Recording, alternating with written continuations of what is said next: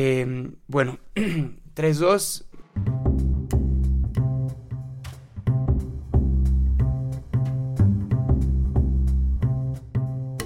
Gracias por escuchar el telescopio. Yo soy Ricardo López Cordero. Este podcast es una colección de conversaciones, una excusa para perseguir mi propia curiosidad y hablar con personas creativas sobre ideas, libros y canciones. La de hoy es una entrevista con Valeria Villalobos Guizar. Valeria es editora de la revista Nexus y la editorial Minerva, y además es profesora en la Ibero.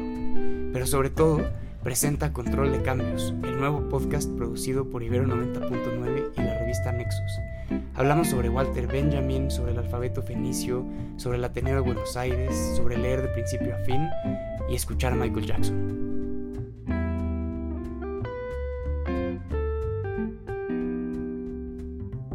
Valeria Villalobos Guizar, gracias por venir al podcast. Muchas gracias a ti por invitarme, Ricardo. ¿Qué podemos aprender para la vida de Walter Benjamin? Ay, ¿por qué empezamos por ahí? Qué duro. Em, de Walter Benjamin creo que podemos eh, aprender muchísimo. Para empezar, que pues que el pasado no pasa y que tenemos una deuda con ellos, ¿no? Con, con, la, con la gente del pasado, con los caídos de la historia, diría Benjamin. Pero a mí me gusta pensarlo así, ¿no? Como eh, creo que lo que al menos yo personalmente más le, le agradezco es justo esa idea de que el pasado no pasa, ¿no? De que, está, que, tenemos una deuda con él y que hay que atenderlo. Eso sería lo primero que te podría decir para no ponerme a, delirar. Bueno, un poco este podcast se trata de delirar, pero ¿qué crees que pensaría Walter Benjamin de los iPhones, de las redes sociales, de, eh, de la obra de arte en la era de la reproductibilidad técnica, pero por 2000 en esteroides? Ay, no sé, eh, creo que estaría aterrado, en realidad. Creo que el asunto de la instantaneidad y la transparencia, ¿no? Este afán de querer decir dónde estamos todo el tiempo y qué hacemos, ¿no? Y que no haya una diferencia entre lo privado, lo íntimo y lo público, creo que lo tendría bastante aterrado. No creo que fuera un tiempo que le hiciera mucha gracia, en realidad. ¿Crees que tendría una cuenta de Instagram? Eh, no, creo que no, creo que más bien me lo imagino como el ermitaño al que creo que yo me estoy dirigiendo, ¿no? De ya definitivamente cerrar todo ese mundo y simplemente hacer lo que uno tiene que hacer por gusto, eh, de manera privada y ya. Sí, no, no, no, me lo imagino siendo uno de esos filósofos que suben eh, microdocumentales de ellos hablando de su casa y de su biblioteca, ¿no? Y expresando sus ideas en lo que dan vuelta al pasillo de la cocina. Entonces, pero Sí, no, me imagino que no. O que tuviera una cuenta de TikTok como de, te explico en un minuto lo que piensa tal de tal, ¿no? Exacto, sí, así en dos minutos, ¿qué significa una correspondencia, no? Sí, el imperativo categórico en un minuto. Exacto, exacto, exacto. Creo que sería imposible. Sí. Yo, obviamente yo no he leído tanta filosofía como tú, pero creo que los filósofos que más me gustan son los filósofos que tienen em, consideraciones como estéticas cuando escriben, ¿no? O sea, que son claros cuando escriben. Uno lee a Kant, bueno, yo leo a Kant y no le entiendo nada. Eh, y, digo, bueno, pues igual es para otras personas, pero hay filósofos como Benjamin que, no sé si la palabra o la forma correcta de decirlo es, cuidan la escritura y son, creo que, mucho más digeribles y entendibles pues mira, no sé si más digeribles y entendibles, creo que muchas veces son mucho más exigentes, ¿no? O sea, si uno lee a lo mejor los axiomas de Spinoza, pues es como, ok, las reglas del juego están claras, ¿no? Eh, pero abordar, por ejemplo, a Benjamin, para seguir con el ejemplo, resulta como abordar un poema, ¿no? Uno nunca termina de terminar de extraer lo que hay ahí, ¿no? Y a mí por eso me regreso todo el tiempo a, a ese hombre que no tenía para nada un programa filosófico definido, ¿no? No, no ni tenía em, las formas de escribir más pues clásicas a lo mejor de, de, los filósofos, sino que muchas veces eh, tenía tesis, tenía aforismos, tenía, eh, bueno, el famosísimo libro de los pasajes, que más bien eh, son como ideas geniales a medio escribir, como, no sé, a, mí me resultan infinitamente más fascinantes porque me parece que no tienen fondo, ¿no? Y creo que en el trabajo de todo el tiempo estar escarbando hay mucha más filosofía que a lo mejor en tener un sistema muy claro de ideas que se pueden interrelacionar de maneras muy concisas. Si entiendo bien, la Gesamtkunstwerk, la obra de arte total, era la, la ópera, ¿no? Para Benjamin. Ajá. Pero ¿no crees que más bien tendría que ser el cine, viéndolo 100 años después?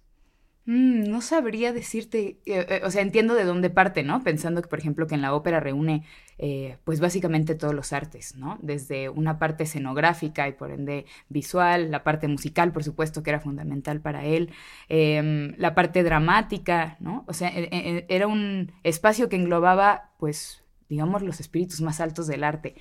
Eh, en cuanto a qué pensaba del cine, me imagino que ya tendría ahí sus primeros esbozos de ideas. Yo particularmente no los conozco, em, pero no sé si justo el, el, aspecto del artificio le generaría un poco de ruido. Sabes, al final lo que estás viendo en la ópera, si bien también está tras bambalinas un equipo enorme que está haciendo luces y efectos especiales y demás, no sé qué pensaría, por ejemplo, de el cine de animación. ¿no? O el cine eh, que se graba en una pantalla verde y en el que realmente la interacción entre dos o tres o mil actores no tiene nada que ver con el espacio con el que genuinamente en la narración están interactuando? Es una buena pregunta. ¿Crees que el alfabeto fenicio es el máximo avance tecnológico en la historia de la humanidad? Sí, por supuesto que sí lo creo. No, más allá, lo tengo tatuado en realidad. Tengo tatuado un, un ale fenicio que para, imaginen eh, la típica A que está conformada por dos palitos y atravesada por uno en medio.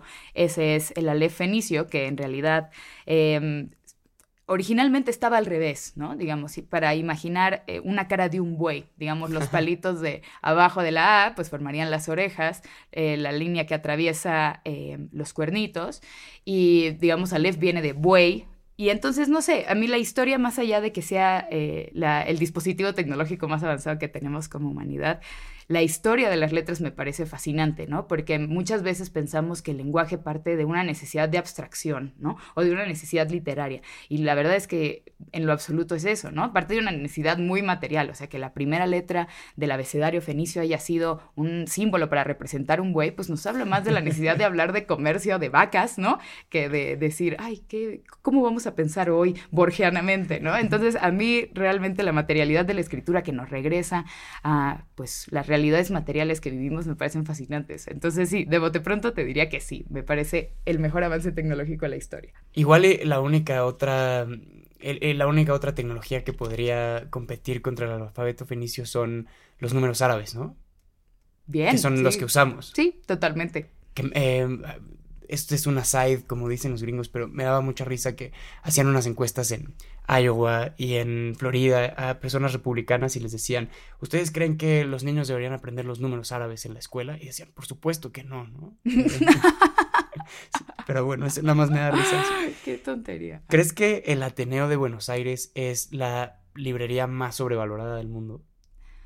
Pues no sé si la más sobrevalorada, porque creo que hay otras librerías que también tienen ese carácter de rockstar, ¿no? La librería Lelo de, de, de, Portugal, por ejemplo, ¿no? que a lo mejor... Company. Exacto, ¿no? Que el fondo, que al final es lo que importa de una librería, eh, aunque también es espectacular el sitio y demás, pues al menos es a mí lo que más me importa. Y creo que con el, con el Ateneo de Buenos Aires pasa un poco eh, eso, ¿no? Llegas a esta librería que está, que en realidad era un antiguo teatro, y por supuesto que es despampanante, pero luego uno se acerca a los anaqueles y encuentra muchas eh, novedades becelerosas, eh, anaqueles gigantescos de libros de autoayuda, que pues no es particularmente lo que al menos yo busco en una librería.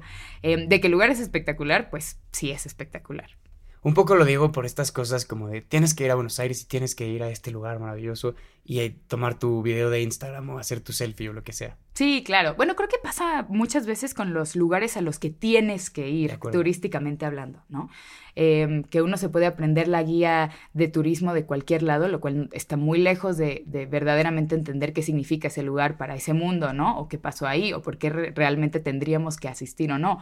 Pues creo que en realidad ir al Ateneo... Eh, es como simplemente ir a un lugar donde vas a comer muy bien, ¿no? O sea, te vas a sentar, vas a disfrutar de la mesa y del buen emplatado y la comida puede estar buena, aunque no significa que sea la mejor, ¿no? Pero así la vería. ¿Cuáles son tus palabras argentinas favoritas?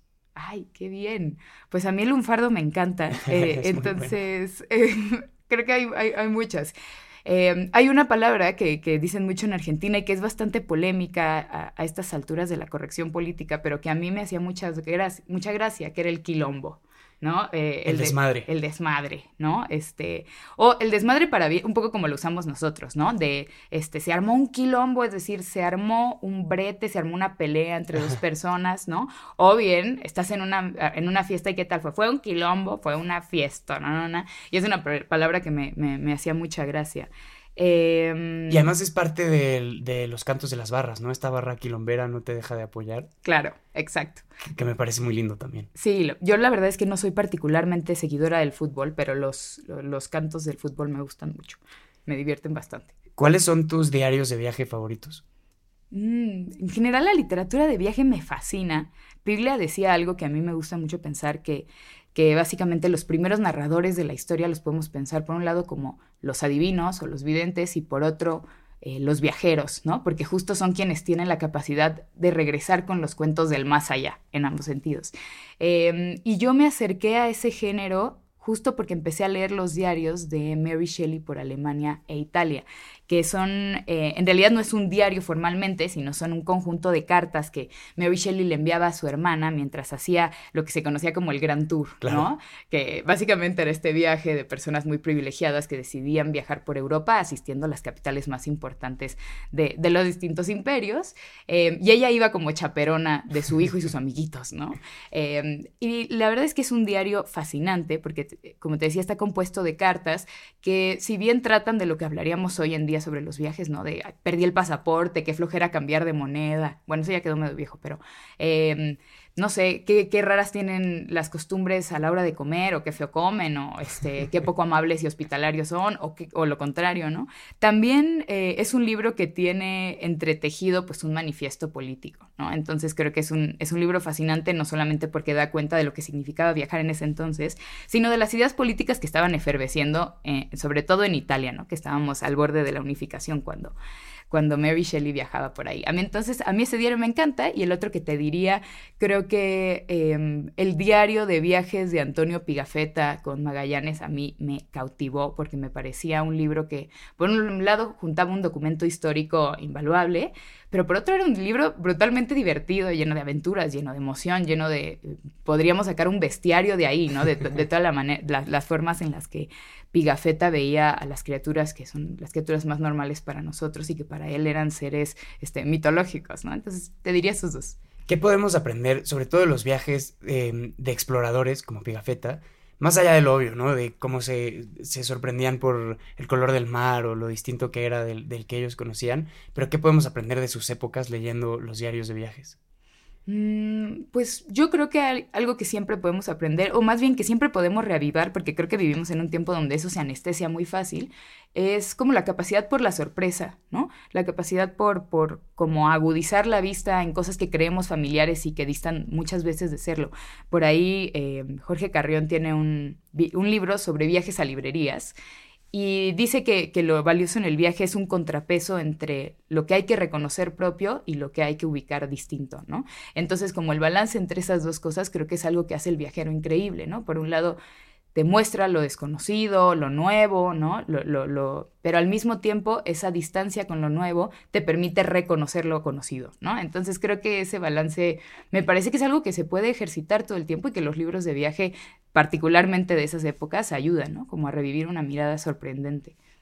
¿Crees que ese es un género muerto ahora que tenemos eh, Instagram, Twitter, redes sociales, etc., etc.?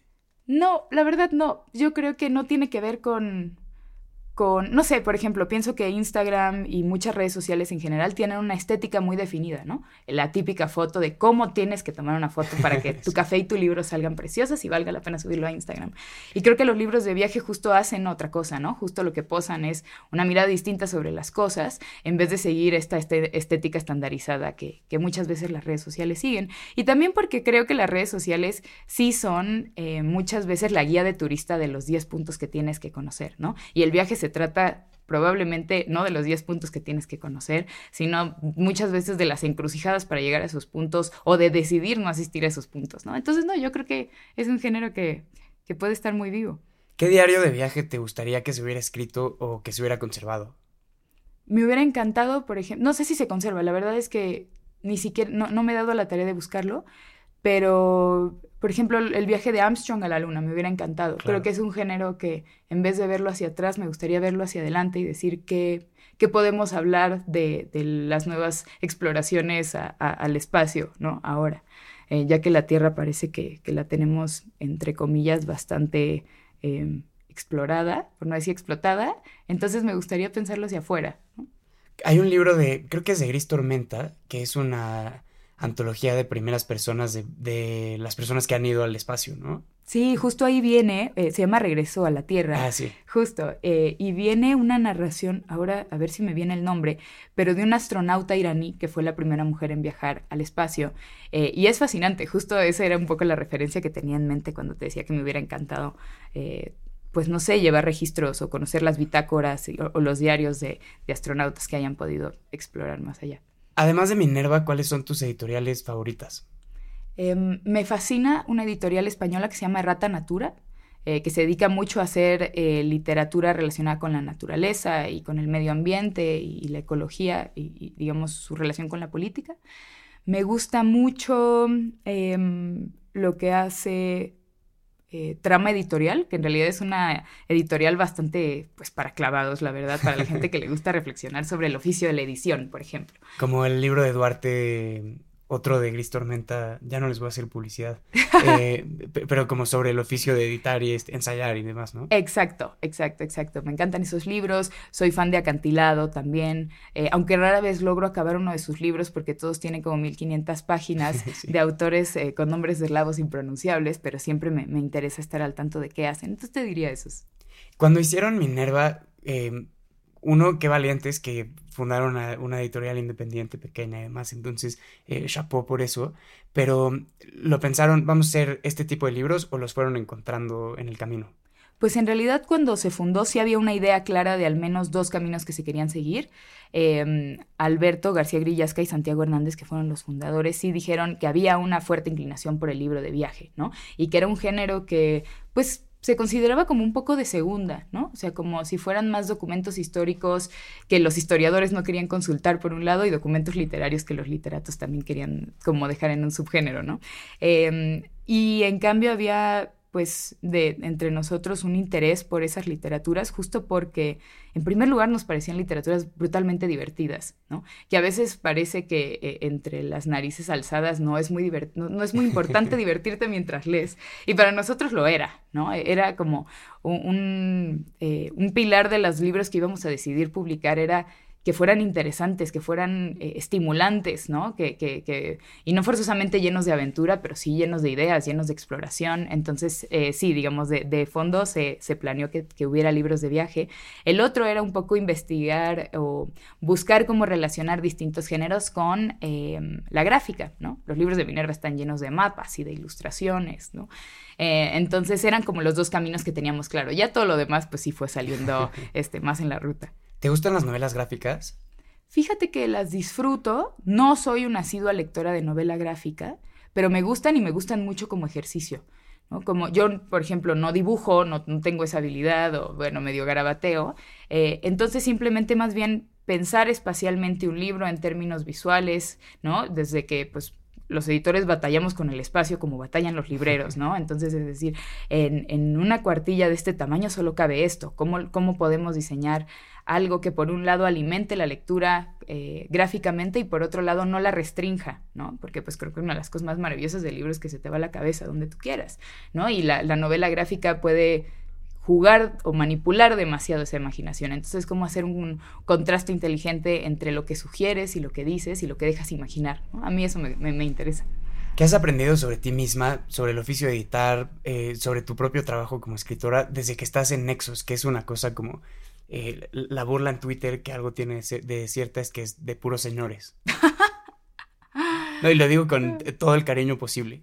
No, claro, entiendo, entiendo de dónde viene la burla. Eh, pues creo que muchas cosas. A mí siempre me ha gustado trabajar eh, cuestiones de literatura en particular, que es lo que más hago en, en, Nexos, es lo que más edito en Nexos, de manera muy colectiva, ¿no? Creo que se tiene la imagen de que la literatura es esta cosa que uno hace encerrado en su casa, rodeado de libros y de silencio, y creo que para mí dista mucho de eso y en, el equipo de Nexus justo he encontrado un espacio para pelotear ideas, para debatir sobre qué vale la pena, qué no, ¿no? Cuál es un criterio válido para determinado texto o no. Entonces, eh, eso no se da en cualquier espacio de trabajo. Entonces, aunque la gente piense que trabajo con un montón de, de señoros, eh, pues no, en realidad creo que he encontrado un espacio justo de mucho debate, también de mucha apertura, porque uno puede debatir de manera como muy ensangrentada eh, y normalmente no lleva a buen puerto, pero no, creo que he encontrado un un espacio de mucha escucha, ¿no? De, de, de, mucha horizontalidad muchas veces para debatir como qué opino, qué digo, por qué defiendo determinada cosa, y del mismo lado de mí recibir este, sí, no, o tal vez no. ¿Cuál es tu primer recuerdo literario? Ah, bueno, eh, sí, en realidad, a ver, mm, la primera vez que recuerdo haber leído un libro completo, en realidad, fue un libro de tiburones, este, que encontré en una Gandhi, ¿no? Eh, de estos libros que básicamente tienen tres o cuatro oraciones, son para niños, pero lo que es sorprendente es que tienen unas imágenes espectaculares de tiburones. Eh, y recuerdo haberme cautivado con ese libro, y luego también con un libro del espacio muy similar. Pero ya digamos que me haya sentado a leer algo, eh, en realidad creo que era porque era una adolescente payasa y soberbia y me parecía aburridísimas mis clases de la prepa. Y entonces pues me sentaba hasta atrás del salón eh, y recuerdo que, que, encontré en las sugerencias de la librería, digo, de la biblioteca de mi escuela, eh, que como casi todas las bibliotecas, me imagino, de las escuelas privadas en la Ciudad de México, medía lo que un elevador. Pero bueno, encontré ahí el Cándido de Voltaire y me pareció una gran idea irme al fondo del salón y mejor ponerme a leer eso antes de pues poner atención a geografía o lo que fuera. Hoy me arrepiento, pero eh, creo que le tengo particular cariño al Cándido de Voltaire, que también podría ser un libro, un libro de viajes justo por eso, porque creo que me sacaba del aburrimiento eh, y porque fue un libro que que me sorprendió y que leí, que me costó trabajo, porque pues tenía 16 años, ¿no? Pero, pero eso creo que sería el primer recuerdo literario que tengo. Yo ahí sí quiero eh, mandar un caluroso saludo a Mrs. Emilia Blake, que era la bibliotecaria de la escuela en la que yo fui, que era muy grande y era muy linda y era un lugar en donde genuinamente nos decían como, tienen que estar aquí dos horas, les recomendemos que lean.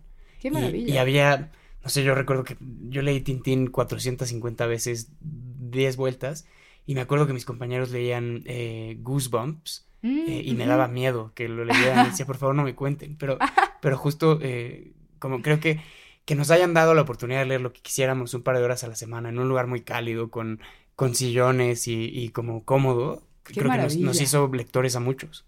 Qué maravilla. Yo, en cambio, recuerdo más bien como mis recuerdos son muy contrarios y los comparto con muchos amigos, ¿no?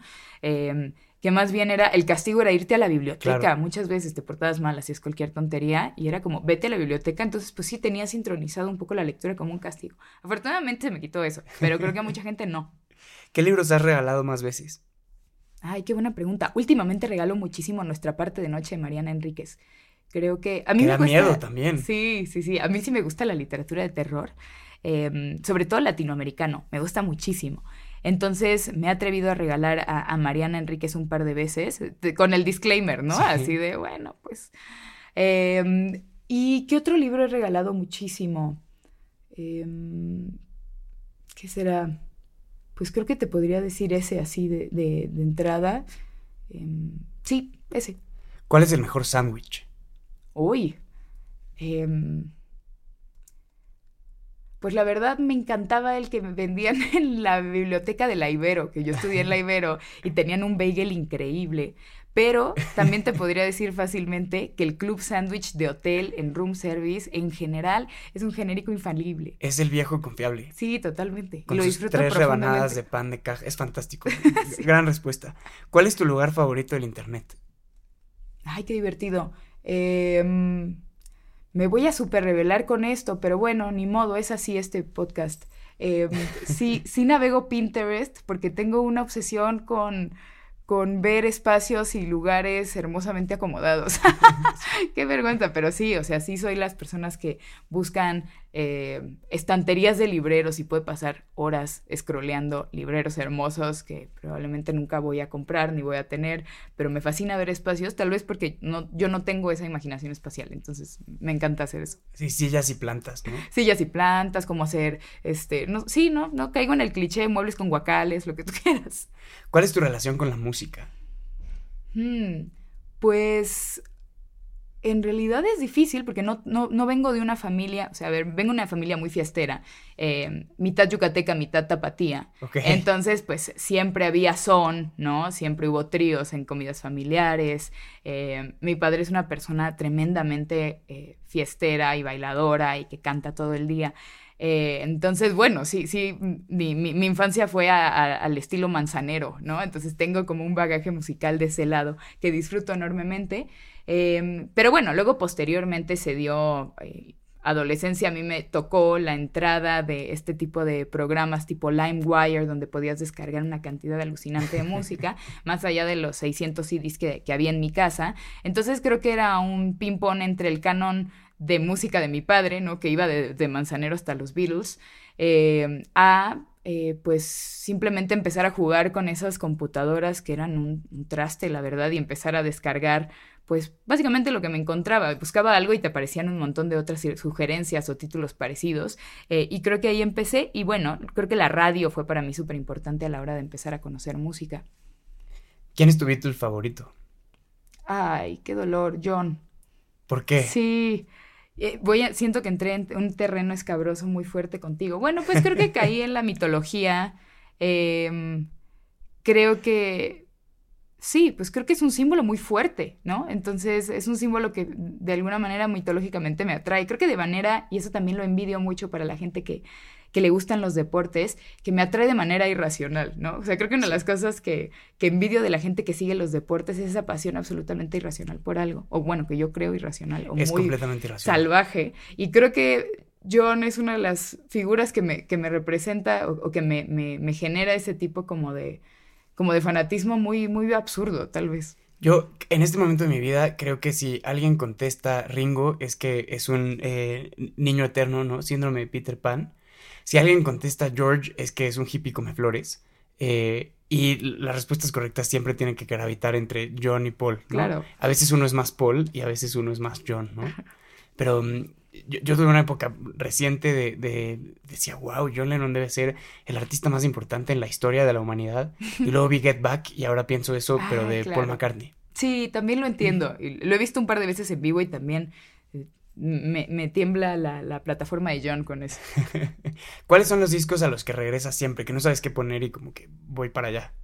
Em, la verdad es que voy a sonar muy hipster, pero em, creo que Gainsbourg es alguien a quien regreso muchísimo. Em, Charlotte Gainsbourg particularmente tiene este disco que se llama Rest, que le escribe a su hermana cuando ella se suicida que además está plagado de referencias literarias extraordinarias, ¿no? Tiene una canción que se llama Silvia para Silvia Plath, eh, y es un disco que, creo que es muy cómodo para mí, para muchas circunstancias, desde cuando me quiero concentrar mucho, hasta cuando simplemente quiero salir a caminar, eh, hasta cuando necesito hacer algún tipo de labor reflexiva que, me implica sentimentalmente. Em, entonces sí, te diría ese. Eh, y bueno, creo que también hay discos de... Que no no soy de poner muchos discos completos, creo que es algo que he perdido y que me gustaba mucho hacer, pero sí hay discos de los Beatles que pongo completos de repente, ¿no? Eh, o selecciones, así White, por ejemplo, pues para el estilo. Yo también eh, ya cada vez más pongo playlists y no, no tengo, soy agnóstico, ¿no? No sé si es bueno o malo en, eso, pero, pero es algo que he notado, ya casi no escucho discos completos. Sí. Por culpa de Spotify. Exacto. Como, ese sticker que dice Chainbow. Exacto. Spotify. ¿Qué es lo que más te gusta de dar clases? Em, creo que que me descoloquen, me gusta mucho eso. Creo que, te decía hace rato que me gusta mucho pensar en la literatura como algo colectivo más allá de toda la labor que tenemos que hacer solitariamente. Entonces el, rebote de ideas y que esporádicamente alguien te diga algo que te descoloque y que, que tú no habías podido tener acceso a esa idea simplemente porque vienes de otro lado, eso me encanta. Podemos eh, seguir escuchando a Michael Jackson, viendo y disfrutando los cuadros de Picasso, leyendo a cualquier hombre malvado que haya hecho algo malvado. ¿Se puede separar la obra del artista? Ay, qué dura pregunta. La verdad es que si, si, si solamente mis gustos respondieran, te diría por supuesto que sí, ¿no? O sea, porque además nos... Bueno, esto se ha hablado muchísimo, ¿no? Pero si nos quedamos con los cancelados, creo que quedan como tres personas, este, o menos, ¿no? Entonces, eh, si, si, tuviera un, una respuesta así como muy emocional, te diría que sí, por supuesto. A mí Michael Jackson me encanta, ¿no? Y sí es algo que apelaba a mi infancia de, de repetir coreografías, ¿no? Eh, lo mismo con con el Marqués de Sade, ¿no? Me parece alucinante su literatura, pero pues era una persona deleznable, ¿no? Em, entonces, pues creo que tal vez no se puede separar la obra del artista, pero creo que me doy la licencia de hacerlo, la verdad, no, no, es una conversación que me cuesta muchísimo trabajo. ¿Qué piensas de la obsesión de hace algunos años con Roberto Bolaño, específicamente con los detectives salvajes? Yo caí en eso, tan caí en eso que hice dos tesis sobre Roberto Bolaño. Pero a ver, eh, sí, me sí me considero una fan bolañista, em, pero me parece increíble que haya habido esa fiebre, ¿no? O sea, porque puede haber fiebres de cosas pues muy truchas, ¿no? Y a mí Roberto Bolaño me parece una cosa excepcional que vale la pena que ahí tenga un sequito de fans, aunque eso después se vuelva una horda irracional. La verdad es que creo que es un precio que vale la pena pagar con tal de que un montón de gente lea cosas que valen mucho la pena. Eh, y además es una literatura llena de vida, ¿no? Creo que es una literatura que, que, está hambrienta y, sedienta de, recorrer calles, de hacer algo, de, buscar esperanza, ¿no? Incluso en el fracaso. Entonces me parece muy deseable que la gente se vuelva bolañista desde ahí.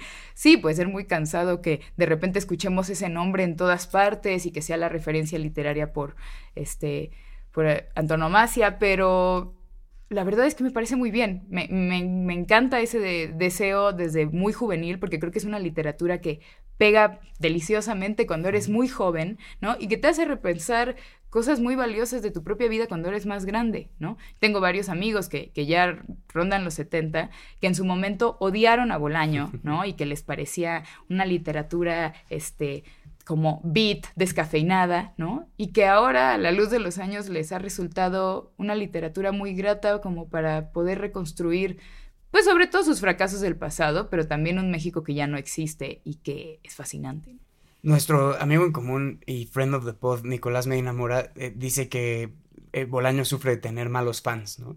claro, claro, claro, Y eso creo que le pasa a un montón de, de artistas o un montón de obras o algunas películas en específico, pero creo que sí, em, a mí me, cuesta mucho trabajo ser generoso y, buena persona cuando veo que alguien pone en Instagram como eh, mi patria son los libros, ¿no? Ah. Cosas, así, wow, ¿qué, qué daño les hizo leer Los Detectives Salvajes. Claro. Pero, ¿qué parte de Los Detectives Salvajes es tu parte favorita, ¿no? Porque está dividido en tres secciones que son formalmente muy distintas. Claro. Pues yo creo que por las memorias que tengo de la lectura, la primera, me, me cautivó muchísimo como conocer a García Madero, ¿no? Eh, eh, el hecho de este joven que va a la UNAM y un poco le vale absolutamente todo. Yo estaba por entrar a la universidad también cuando empecé a leer ese libro, entonces como que espejeaban cosas, empezaba a estudiar literatura, entonces también era como, tengo andar, que andar yo eh, repitiendo que es un retro, retroécano para que esto valga la pena o no, o no, o la literatura verdaderamente está afuera. Eh, pero la última parte también me parece fascinante, ¿no? Eh, no sé, es que todo, todos los detectives salvajes me parece increíble. Y sin embargo, creo que hay muchas obras de Bolaño em, que tienen igual o tanto que contar y que se exploran mucho menos, ¿no? pensaba yo en, Amuleto, ¿no? Que es este brevísimo libro que tiene sobre pues una suerte de reinterpretación de la figura de Alcira Sauscafo, que es esta poeta uruguaya que se encerró en, el baño de filosofía y letras cuando entra el ejército en el 68 CU. Eh, y me parece un libro brillante, me parece un libro excepcional, me parece un libro profundísimamente conmovedor. Eh, entonces, lo que me da pena de, de los bolañistas, este, de los malos fans de Bolaño, es justo a veces la centralización en la figura de los detectives salvajes, que si bien es increíble, es una parte pequeña del gigante mundo de, de Bolaño, que era insoportable. Si alguna vez lo has visto, era un tipo insoportable. Y era una, eh, bueno, no sé si era una buena persona, porque nunca lo conocí, pero he escuchado, em, he tenido la oportunidad de hablar con personas eh, en privado y por eso no diré muchas cosas, pero de personas que vivieron con él eh, en México y en España y era bastante rudo, ¿no? ¿no? era un gran compañero, no era, no era un gran, no era una gran pareja, o por ser millennial no era un gran vínculo. Exactamente. Sí, no, no, es, estaba de, absolutamente eh, deschavetado, explotaba muy fácilmente. Digo, más allá de, yo tampoco lo conocí, eh, murió muy joven, pero también he tenido la posibilidad de, conocer a gente que lo tuvo muy cerca y pues era un iracundo bastante incontrolable, ¿no? Eh, también era de una soberbia este, descomunal. Sí, pues sí, no sé. Eh, pero bueno, para mí, no sé si yo lo hubiera aguantado, pero le agradezco la increíble literatura. Exacto. Salvajes. Que, eh, clavándonos un poquito en eso, formalmente es un libro bien difícil, es un libro bien exigente, ¿no? Tiene un montón de narradores, tiene un montón de referencias, tienes que saber lo que está ocurriendo como con la escena poética de ese México y no eh, me explico cómo llegó a ser este como eh, hit literario que se traduce a tantos idiomas y que eh, los hipsters de Nueva York dicen, oh, Savage Detectives, ¿no? Claro, bueno, me imagino, por ejemplo, en el lado estadounidense, que es fácil porque pues hace, eh, digamos, refleja otro tipo de, de, autores, ¿no? Se le ha comparado muchas veces con Kerouac, por On the Road y cosas por el estilo.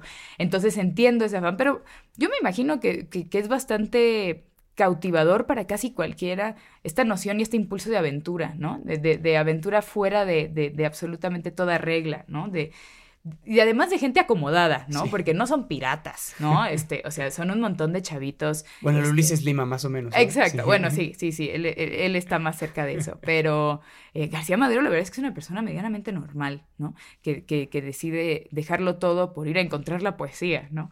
Eh, entonces yo creo que hay algo muy cautivador de eso. A veces pienso que en realidad nuestras exigencias y nuestros amores, necesidades, deseos, este, pues son bastante rústicos, ¿no? Son bastante simples. Entonces, que, que haya una literatura como la de Bolaño que convoque tanto, no me parece tan extraordinario. Sí, al final todos queremos lo mismo. Eh, ¿Crees que en el fondo Bolaño admiraba muchísimo a Paz? no sé si, a ver, yo creo que Bolaño, por ejemplo, nunca fue un buen poeta y siempre quiso ser un buen poeta y pues Paz a pesar de sus enormes detractores que parece que crecen en masa hoy en día.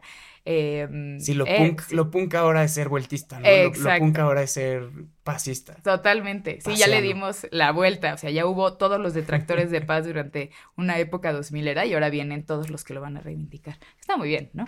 Pero bueno, eh, yo creo que sí había un, un, a lo mejor una envidia por, por esa capacidad poética. No lo sé, estoy especulando simplemente porque vale la pena especular. Ese es el, e, esa es la moneda corriente de este podcast, la especulación, por supuesto. Espectacular. eh, pero también creo que era un tipo al que lo trataron tan mal en ciertas esferas literarias. A ver, tampoco era que fuera un marginado, ¿no? Pero, digamos, no, no, no se sentaba al lado de Paz en el Fondo de Cultura, ni, ni era llamado a Bellas Artes junto con José Emilio, ¿no? Eh, entonces creo que había un, un deseo de desquite eh, de no haber pertenecido a esa esfera, de no haber sido como tan brutalmente reconocido como lo es ahora, ¿no? Aunque lo fue. Eh, y no sé si, si más bien era un adorador de paz oculto tampoco, pero creo que le envidiaba cosas, ¿no? Creo que le envidiaba una posición, posición, perdón, y creo que le envidiaba un talento poético importante. ¿Tienes Kindle? Sí, y lo uso muy poco. Lo uso muy poco. La verdad es que yo creo que es mi último recurso. O sea, cuando ya de plano es un libro que es desorbitantemente caro o simplemente no tengo maneras de acceder a él, eh, sí lo utilizo, digamos, utilizo Kindle, pero en realidad sí es mi último recurso. O sea, casi siempre estás en papel. Sí, casi siempre estoy en papel. También porque me cansa muchísimo leer en pantalla y pues sí, sigo siendo alguien que raya muchísimo y no es lo mismo rayar una pantalla que poder hacer 300 garabatos de colores en los libros. Sí, no, no, los, eh, no los veneras como objetos, ¿no? Y, y, incluso como mi memoria se atrofia mucho más rápido en cuanto a los libros que recuerdo haber leído en, en, en, pantalla, en cualquier formato, en iPad o lo que sea, los recuerdo con menos claridad que aquellos que puedo leer en papel. Me imagino que habrá alguna justificación, pero sí es algo que he detectado.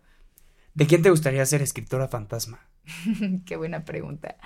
Eh, me gustaría mucho. Mmm, creo que tal vez es una contradicción lo que voy a decir, pero hace poco empecé a leer eh, de manera obsesiva a Annie Ernaux. eh, y me planteé la idea de cómo poder imitar esa escritura, ¿no? O sea, no, no por deseo de publicación, sino como mero ejercicio.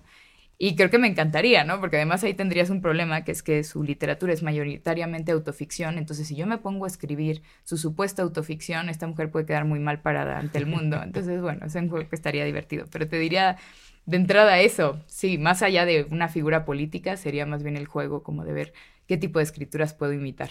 ¿Te gusta la autoficción? Porque es bien sabido entre las cuatro personas que escuchan este podcast que yo estoy obsesionado con Carl Uwe Nausgaard. Ah, sí. Eh, sí no, no, sé qué, eso qué dice de mí, pero, pero eh, y me gusta mucho eh, y, y, me, me, encanta como esta idea de escribir sobre uno mismo uh -huh. y de ficcionalizar un poco la vida real.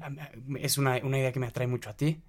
También, no, la verdad es que no es un género que haya así verdaderamente excavado muchísimo, pero eh, sí me resulta fascinante, por ejemplo, el surgimiento del género. Creo que eh, pensar, por ejemplo, en los años 50, en Rodolfo Walsh, es alguien a quien leo muchísimo y me fascina, ¿no? En su momento leía Sangre Fría, que me pareció aburridísimo, pero me pareció también súper interesante el mecanismo, ¿no? Eh, por ahí... Eh, cuenta Manuel Carrero una historia que a mí me encanta eh, y que si me alargo me dices, pero eh, Manuel Carrero cuando recibió el premio Phil de Guadalajara, como en 2016 creo, no me acuerdo, eh, cuenta una historia increíble sobre la, autoficción o la no ficción y un poco su relación con el autor, ¿no?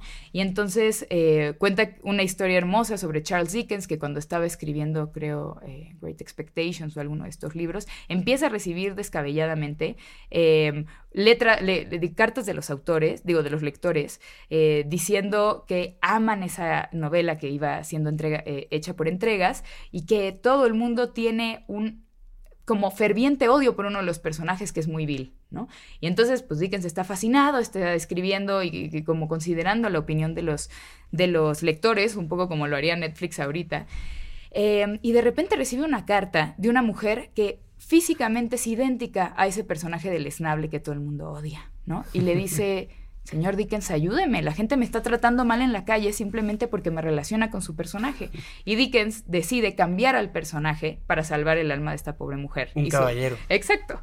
Y el efecto contrario es el de Truman Capote cuando escribe a Sangre Fría, ¿no? Que lo que hace es que básicamente, eh, bueno, arrestan a estos dos asesinos, Truman empieza a visitarlos en la cárcel, empieza a escribir este libro, y Truman fervientemente necesitaba que los asesinaran para que tuviera el libro con el cierre perfecto, ¿no?